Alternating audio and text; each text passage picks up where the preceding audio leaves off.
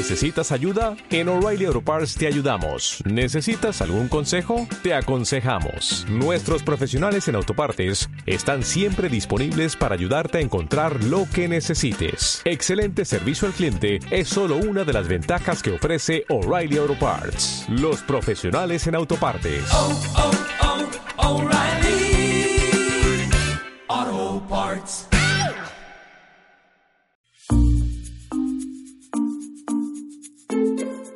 Hola, ¿qué tal? Me llamo Felipe Galán y esto es Se habla español.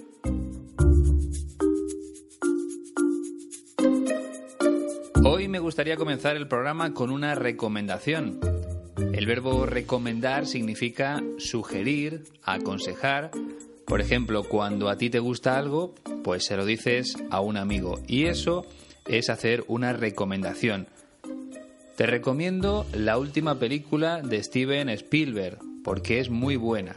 Yo creo que con este ejemplo se entiende mucho mejor. Pues bien, ahora que estamos en verano, si estás pensando viajar a España, si estás valorando venir a mi país y te apetece aprovechar la visita para mejorar tu español, te recomiendo la escuela de mi amigo Iñaki. Se llama 15, como el número, pero con letra, 15 Turismo Cultural o 15 TC. Se encuentra en León, una preciosa ciudad situada en el noroeste de España. ¿Y qué ofrece esta escuela? ¿Qué vas a encontrar allí? Pues cursos de español totalmente adaptados a los alumnos y con muy pocas personas en cada clase. Ese es un dato muy importante.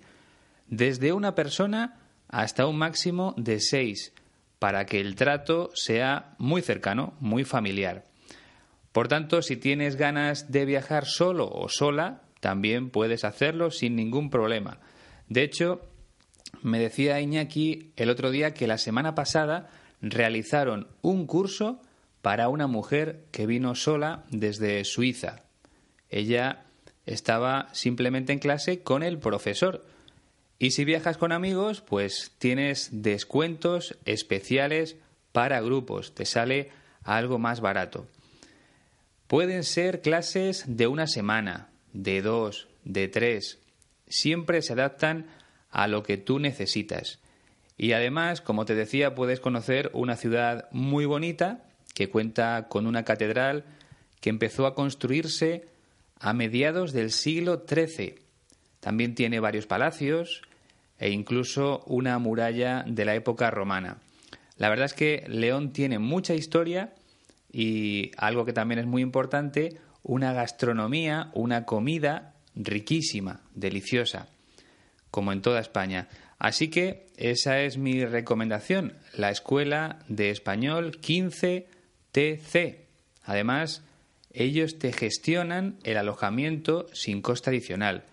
Es decir, te ofrecen varios lugares donde poder quedarte a dormir durante el tiempo que estés allí en León porque trabajan con algunos apartamentos y hoteles de toda confianza. Y lo mejor, como te decía, es que no te cobran nada por esa ayuda, por ese asesoramiento en cuanto a los lugares donde puedes hospedarte. Y por supuesto, también te ayudan, también te aconsejan sobre la mejor forma de viajar hasta León para que no tengas ningún problema.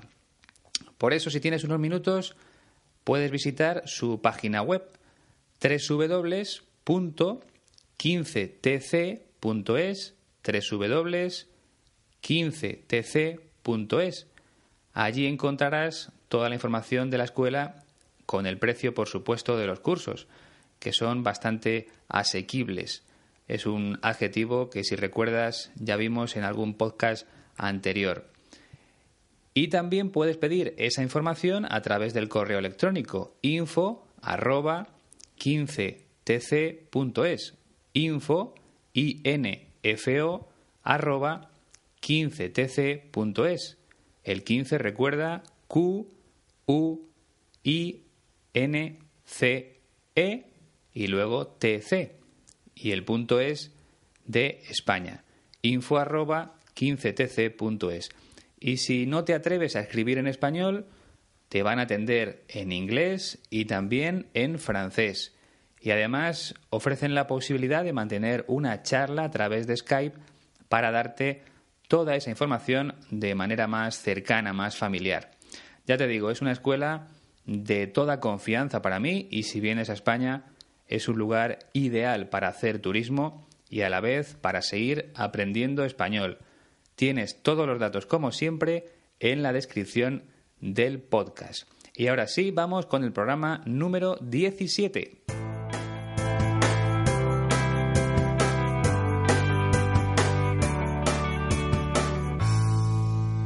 Y el protagonista de este podcast es Plácido Domingo, pero antes, como siempre, me gustaría dedicar de manera especial este programa a dos personas que viven en Estados Unidos y que han tenido la amabilidad de realizar donativos para ese reto de los 3.000 euros para el máster que quiero hacer para ser un gran profesor de español. Son Eli Jiménez y Tolunay Orkun. Como decía, ambos viven en Estados Unidos y con la aportación de estas dos personas ya hemos superado los 60 euros. Todavía queda mucho porque hay que llegar a 3.000. La fecha límite es octubre, pero poco a poco vamos a llegar a esa cifra seguro. Además, Eli Jiménez me ha enviado un saludo para el podcast a través del correo electrónico. Muchas gracias, Eli me hizo una gran ilusión recibirlo. Y además está muy pero que muy bien. Si os parece, si te parece, vamos a escucharlo. Hola Felipe, ¿qué tal? mi nombre es Eli Jiménez. Ah, llevo aproximadamente seis meses escuchando tu podcast. yo llevo bastante tiempo eh, estudiando el español unos, bueno, más de 12 años.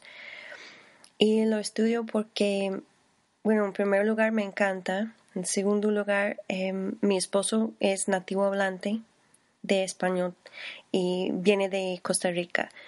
Y entonces yo quiero seguir con eh, mis estudios, digamos, em, porque últimamente me hace falta usarlo. Entonces quisiera volver a practicarlo a diario y me parecen geniales tus podcasts, tus eh, grabaciones y todo eso. Entonces te, eh, te quería mandar saludos y agradecerte por todo lo que haces por nosotros. Chao. Como te decía, es un saludo precioso el que me ha enviado Eli Jiménez y si te apetece mandarme tu propio saludo, pues adelante, puedes grabarlo en el teléfono móvil, en el celular y después enviármelo a la dirección de correo electrónico del podcast. Se habla español podcast con n, se habla español podcast arroba gmail.com. Recuerda una vez más que tienes todos los datos de contacto en la descripción del podcast. Y antes de empezar con el protagonista, con Plácido Domingo, también quiero mandarle un saludo especial a las personas que se han unido a nuestro grupo de Facebook, que le han dado a me gusta en la página de Facebook de Se Habla Español. Son Sherin Faki, Luitane Teus, Glorimar Blanco, Luisa Elena de Camargo, María Salazar, María Solano, Beverly Morgan y Kinga Sigmundsik, de Polonia. Seguro que este último nombre lo he pronunciado mal. Perdóname, Kinga. Y muchas gracias a todos ellos por haberse sumado, como decía, a la familia de Facebook. Y ahora, si vamos con Plácido Domingo, imagino que te sonará bastante su nombre, porque es muy famoso. Nació en Madrid el 21 de enero de 1941 tiene, por tanto, 75 años. Es cantante, director de orquesta, productor y compositor.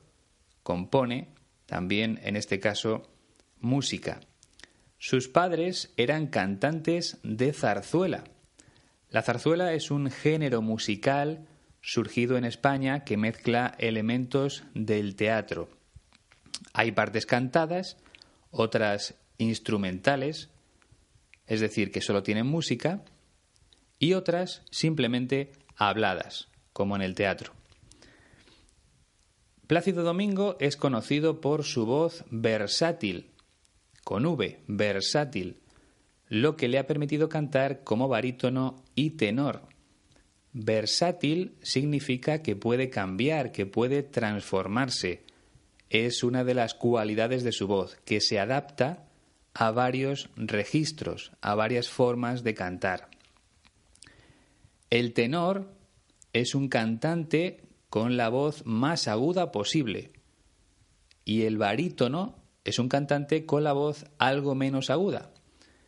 Luego, por último, tendríamos el bajo, que es un cantante con la voz grave. Bueno, pues Plácido Domingo puede cantar como barítono y como tenor. Además, es director general de la Ópera Nacional de Washington y de la Ópera de Los Ángeles, en California. Como te decía, es una persona muy importante dentro del mundo de la ópera. Y sobre todo fue muy famoso porque formó parte del grupo musical que llevaba por nombre Los Tres Tenores, junto a su compatriota, también español, José Carreras, y al italiano Luciano Pavarotti. Trabajaron juntos durante 13 años y, como decía, tuvieron mucho éxito. En la siguiente entrevista, Plácido Domingo habla de su infancia y de cómo se convirtió en cantante. Como siempre, para empezar, vamos a escuchar el fragmento completo. Una infancia muy, muy normal. Eh, en España, en Madrid, mis padres cantando en la zarzuela. Y entonces, pues nada, eh, yo me acuerdo de irlos a ver al teatro lo que está más en mi mente son los, los, el tiempo cuando se fueron ya a México. Fue, fue dificilísimo. Es, nada más lo, lo entiendo por las dificultades de aquellos, de aquellos tiempos, ¿no? Porque la verdad que pasarse dos años sin ver a los padres es muy duro.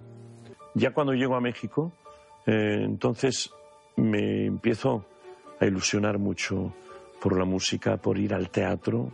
Aparte, aunque tuviera que ir al colegio temprano por la mañana, pues mis padres tenían función en el teatro y me decían, Plácido, dice, Placidín, tienes que irte ya a dormir. no, no, no os preocupéis, que no tengo sueño, que mañana me levanto. Y siempre, siempre iba al teatro, era, era mi pasión. La primera obra que canté son Los Molinos de Vientos, eh, con mis padres en, en Guadalajara, en México, y tenía 16 años. Y de ahí empiezo a, a cantar algunas zarzuelas hasta que me doy cuenta que la voz puede dar para la ópera y a los 18 años empiezo y debuto haciendo partes, partes secundarias en, la ópera. Ya a los 20 años canto mi primera, mi primera Traviata, la primera ópera que canté, mi primera Tosca, mi primera Bohème, mi primera Butterfly y mi primera Lucia. Por cierto, no lo he dicho antes, pero Plácido Domingo se casó contrajo matrimonio con apenas 16 años y con 17 tuvo ya su primer hijo. Ese matrimonio la verdad es que no duró mucho y él volvió a casarse con 21 años y aún sigue casado con esa segunda mujer, con esa segunda esposa, la mexicana Marta Ornelas. Por cierto, eh, Mujer y esposa, como sabes, significa lo mismo. Lo que pasa es que aquí en España utilizamos más mujer. En este caso, marido y mujer. Esposo y esposa no se usa tanto aquí en mi país, aunque creo que en Latinoamérica sí se utiliza más. Pero bueno, eh, en cualquier caso es lo mismo, mujer y esposa. Bien, pues vamos a analizar ya el primer fragmento. Una infancia muy, muy normal. Eh, en España, en Madrid, mis padres cantando en la zarzuela. Plácido Domingo dice que su infancia fue muy normal, que no fue diferente a la de otros niños, aunque en realidad sí que estaba rodeado de cosas distintas. Por ejemplo, como explica él mismo, sus padres cantaban en la zarzuela, en el Teatro de la Zarzuela. Ese teatro, ese lugar, fue inaugurado, abrió sus puertas por primera vez, eso significa inaugurar, abrir las puertas por primera vez, en octubre de 1856, es decir, a finales del siglo XIX. Y el objetivo era tener un espacio propio para ese género musical que explicaba antes, la zarzuela. Por tanto, se construyó un teatro especial para ese tipo de espectáculos. Y allí cantaban los padres de Plácido Domingo en la década de los 40, de 1940. Vamos ya con el segundo fragmento. Y entonces, pues nada, eh, yo me acuerdo de irlos a ver al teatro. Lo que está más en mi mente son los, los, el tiempo cuando se fueron ya a México. Yo me acuerdo de irlos a ver al teatro. Plácido Domingo recuerda o se acuerda de que iba al teatro para verlos cantar. Tenía la suerte de poder ver a sus padres mientras estaban trabajando. Por eso decía antes que su infancia no fue igual que la de otros niños. Lo que está más en mi mente son el tiempo cuando fueron ya a México. Esta frase, como habrás podido comprobar, no está muy bien construida pero cuando hablamos es normal cometer fallos. Al principio quieres decir una cosa y sobre la marcha, mientras hablas, cambias una sola palabra y empiezan los errores. Cuando dice lo que está más en mi mente, quiere decir que sobre todo recuerda el tiempo, el momento en el que sus padres se fueron a trabajar a México. Y es lógico porque él se quedó en Madrid viviendo con un familiar, con alguien de la familia. Un familiar puede ser pues eh, un primo, un sobrino, un tío, un abuelo, todos son familiares, alguien de la familia. Creo que en el caso de Plácido Domingo se quedó en la casa de una de sus tías. Ya sabes que una tía es la hermana de tu madre o de tu padre y un tío el hermano de tu madre o de tu padre. A Plácido Domingo le tocó vivir durante una temporada lejos de sus padres, porque ellos se marcharon a trabajar a México. Y en el tercer fragmento explica por qué recuerda esa época de manera especial. Fue, dificilísimo. nada más lo, lo entiendo por las, dificultades de aquellos, de aquellos tiempos, ¿no? Porque la verdad que pasarse dos años sin ver a los padres es muy duro. Plácido Domingo dice que aquella etapa sin sus padres fue dificilísima. Resultó dificilísima, muy difícil, muy complicada.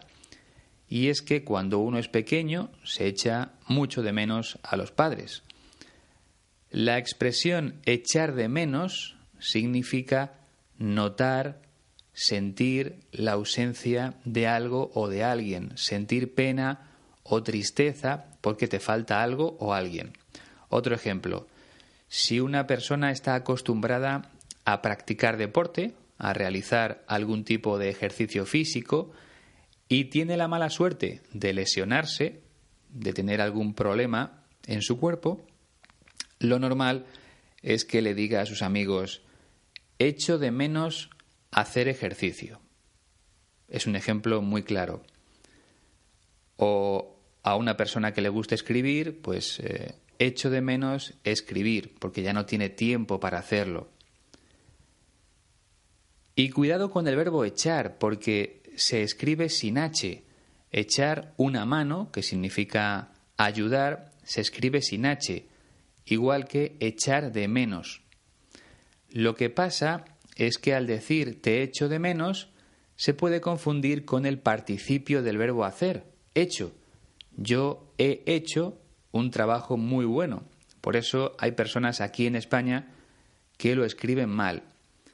Bueno, Plácido Domingo dice que le resultó difícil estar sin sus padres y que nada más lo entiende por las dificultades de aquellos tiempos, que solo lo entiende, solo entiende la ausencia de sus padres por las dificultades de aquellos tiempos. Aquí se refiere a los problemas económicos que sufrían muchas familias en España durante aquellos años.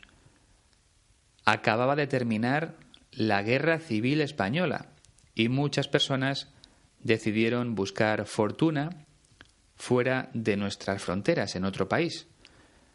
Dice Plácido Domingo que pasarse dos años sin ver a tus padres es muy duro, sobre todo en aquella época, porque ahora las comunicaciones, como es lógico, son mejores y más asequibles.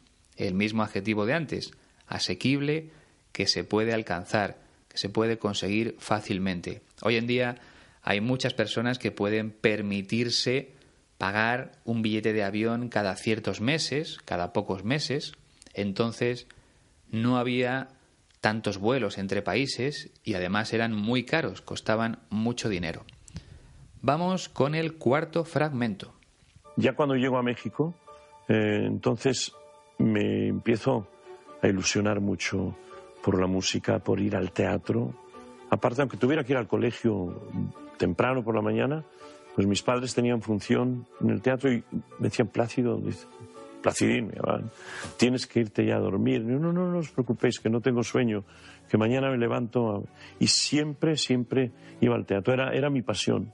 Ya cuando llego a México, cuando me traslado a México, cuando viajo a México desde España, si te das cuenta, aquí utiliza el presente para hablar de algo que sucedió en el pasado. Hay personas que proceden de esta forma cuando le están contando algo a otra persona, pero no suele usarse tanto al escribir. Otro ejemplo, estás con tu madre y le dices, el otro día voy a subirme al autobús y me encuentro un billete de 50 euros. Utilizas el presente para hablar del pasado y se hace bastante a menudo, no pasa nada. Seguimos.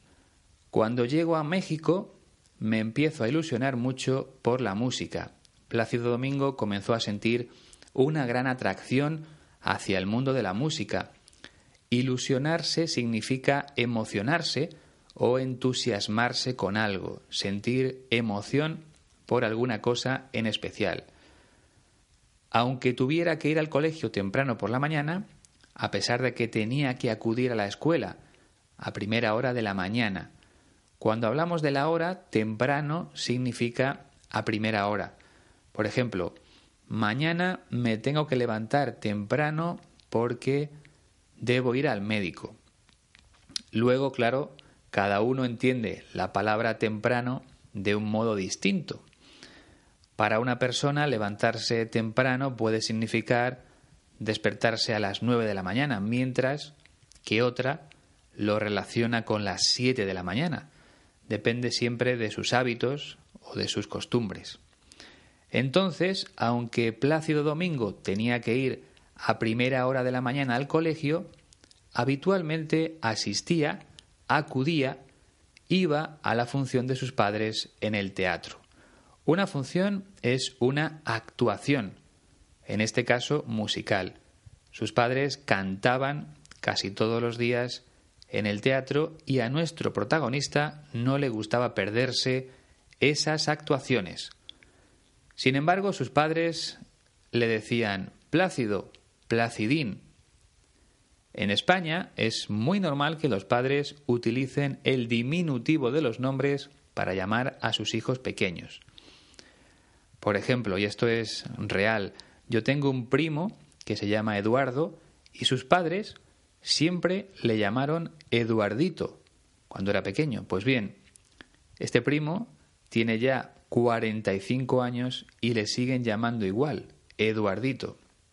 Otros ejemplos, de Marcos a Marquitos, de Carlos a Carlitos, de Nacho a Nachito, siempre con el diminutivo. Se utiliza mucho para los niños pequeños.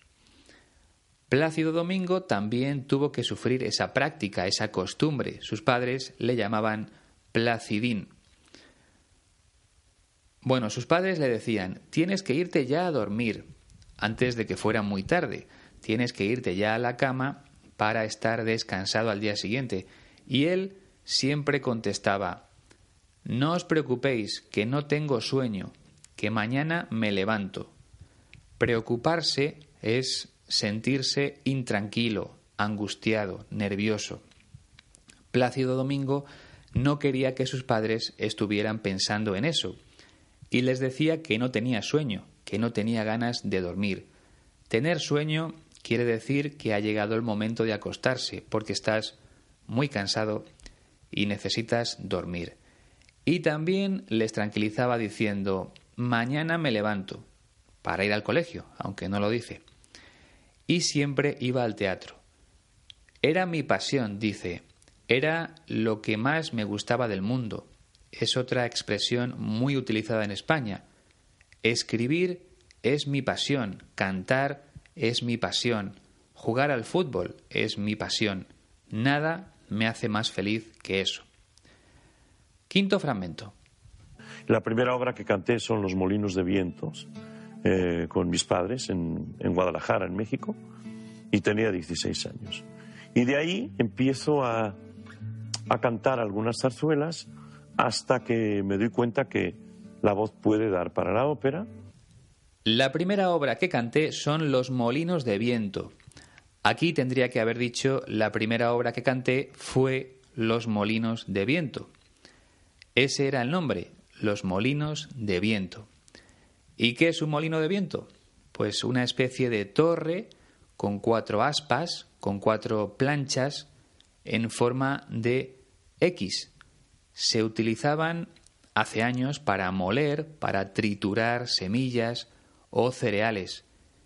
Y si has oído hablar de la novela El Quijote, de Miguel de Cervantes, sabrás que el protagonista confundía esos molinos de viento con gigantes. Pues bien, esa primera obra la cantó con sus padres en una ciudad de México muy famosa que se llama Guadalajara. Por cierto, aquí en España hay otra ciudad que se llama Guadalajara. Tenía 16 años en aquel momento. Recuerda que también se casó, también contrajo matrimonio con esa edad, con 16 años. Muy joven. Plácido Domingo sigue diciendo, y de ahí empiezo a cantar algunas zarzuelas. Y a partir de ahí, a partir de ese momento, empieza a cantar algunas zarzuelas, ese género musical que mezcla elementos del teatro. Por cierto, aquí me quiero detener en el adverbio de lugar ahí, A, H, I, con tilde en la I, porque puede confundirse con la forma verbal hay, H, A, Y del verbo haber, y también con la interjección hay, A, Y. Son tres formas muy parecidas a la hora de pronunciar. La única diferencia es que la primera lleva tilde en la i y se dice ahí. Las dos siguientes se pronuncian ay, pero se escriben de forma totalmente distinta. Vamos por partes. El adverbio ahí indica un lugar no muy lejano y se escribe, como te decía, A-H-I. Si tienes alguna duda a la hora de escribir, puedes comprobarlo sustituyendo ese adverbio por allí. La forma verbal hay del verbo haber se escribe H-A-Y. Hay mucha gente en esta casa. Y por último, la interjección hay, A-Y, se utiliza para expresar dolor. En España hay un ejemplo muy típico para explicar estas diferencias y es el siguiente. Ahí hay un hombre que dice hay. Ahí, en ese lugar, hay, se encuentra un hombre que dice hay, porque le duele algo. Se está quejando, dice hay, A-Y. Bueno, espero que se haya entendido muy bien la diferencia entre las tres cosas, entre el adverbio, entre el verbo y la interjección. Y concluye diciendo Plácido Domingo, hasta que me doy cuenta que la voz puede dar para la ópera, hasta que llego a la conclusión de que la voz puede ser válida para cantar ópera. Aquí hay dos cosas que me gustaría explicar. La primera es que cuando se utiliza la expresión darse cuenta, tienes que utilizar la preposición de. me di cuenta de que era muy bueno jugando al tenis. Darse cuenta es aprender, percibir, notar. Plácido Domingo notó que su voz daba para algo más, en este caso para cantar ópera. Y esto es lo que quería explicar también. La expresión puede dar para significa puede servir para. Otro ejemplo. Imagina que estoy preparando una fiesta y que tengo 10 botellas de una bebida, por ejemplo de Coca-Cola de 2 litros. Entonces pienso, esta cantidad de bebida puede dar para 20 invitados, puede servir para 20 invitados. ¿Entendido? Vale, pues vamos con el sexto y último fragmento. Y a los 18 años empiezo y debuto haciendo partes, partes secundarias en, la ópera. Ya a los 20 años canto mi primera, mi primera Traviata, la primera ópera que canté, mi primera Tosca, mi primera Bohème, mi primera Butterfly mi primera Lucia. A los 18 años empiezo y debuto haciendo partes secundarias en la ópera.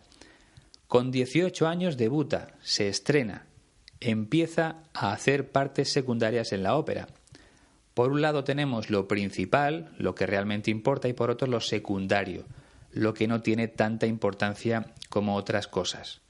Plácido Domingo empezó en la ópera con papeles secundarios, no como protagonista de la obra. Y a los 20 años ya cantó sus primeras óperas como cantante principal. La Traviata, La Tosca, La Bohème, Butterfly, Lucia. La verdad es que yo no entiendo prácticamente nada sobre ópera, pero creo que todas ellas son muy importantes. Vale, pues hasta aquí la explicación de todo lo que ha comentado Plácido Domingo, pero como siempre vamos a escucharlo una última vez. Una infancia muy, muy normal. Eh, en España, en Madrid, mis padres cantando en la zarzuela. Y entonces, pues nada, eh, yo me acuerdo de irlos a ver al teatro. Lo que está más en mi mente son los, los, el tiempo cuando se fueron ya a México. Fue, fue dificilísimo. Es, nada más lo, lo entiendo por las dificultades de aquellos, de aquellos tiempos, ¿no? Porque la verdad que pasarse dos años sin ver a los padres es muy duro. Ya cuando llego a México, eh, entonces me empiezo a ilusionar mucho por la música, por ir al teatro, Aparte, aunque tuviera que ir al colegio temprano por la mañana, pues mis padres tenían función en el teatro y me decían, Plácido, Placidín, tienes que irte ya a dormir. No, no, no, os preocupéis, que no tengo sueño, que mañana me levanto. Y siempre, siempre iba al teatro, era, era mi pasión. La primera obra que canté son Los Molinos de Vientos, eh, con mis padres en Guadalajara, en México, y tenía 16 años. Y de ahí empiezo a a cantar algunas zarzuelas hasta que me doy cuenta que la voz puede dar para la ópera y a los 18 años empiezo y debuto haciendo partes, partes secundarias en, la ópera. Ya a los 20 años canto mi primera, mi primera Traviata, la primera ópera que canté, mi primera Tosca, mi primera Bohème, mi primera Butterfly y mi primera Lucia. Y ahora sí ha llegado el momento de la despedida. Y te quiero recordar algunas cosas. Por ejemplo, que el podcast número 18, el siguiente, llegará a mediados de agosto. Mientras tanto, puedes grabar un saludo para enviármelo por correo electrónico, como ha hecho Eli, como escuchábamos al principio de este programa. Y no te olvides de valorar el podcast, de ponerle una nota en iBox, en iTunes, en la plataforma donde lo escuches y de compartirlo con tus amigos. Y por último te recuerdo que estamos en el reto de los 3.000 euros, ya tenemos 60 y la fecha límite es el mes de octubre, que es cuando empieza ese máster de profesor de español. Si quieres realizar un donativo, puedes hacerlo a través de la página de iBox. Te dejo, como siempre, la dirección en la descripción de este podcast número 17. Y una vez más, gracias a Eli Jiménez y a Tolunay Orkun que han colaborado con sus donativos en las últimas semanas. Como siempre, ha sido un placer. Hasta la próxima.